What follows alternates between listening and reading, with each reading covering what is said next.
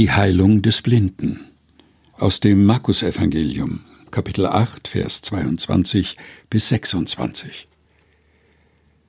Und sie kamen nach Bethsaida, und sie brachten zu ihm einen Blinden und baten ihn, dass er ihn anrühre.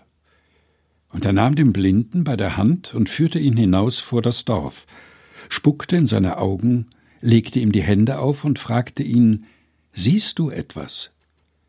Und er sah auf und sprach, Ich sehe die Menschen umhergehen, als sähe ich Bäume. Danach legte er abermals die Hände auf seine Augen.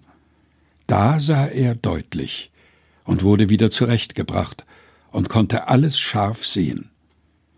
Und er schickte ihn heim und sprach, Geh aber nicht hinein in das Dorf. Die Heilung des Blinden aus dem Markus-Evangelium, gelesen von Helga Heinold. Aus der Lutherbibel 2017.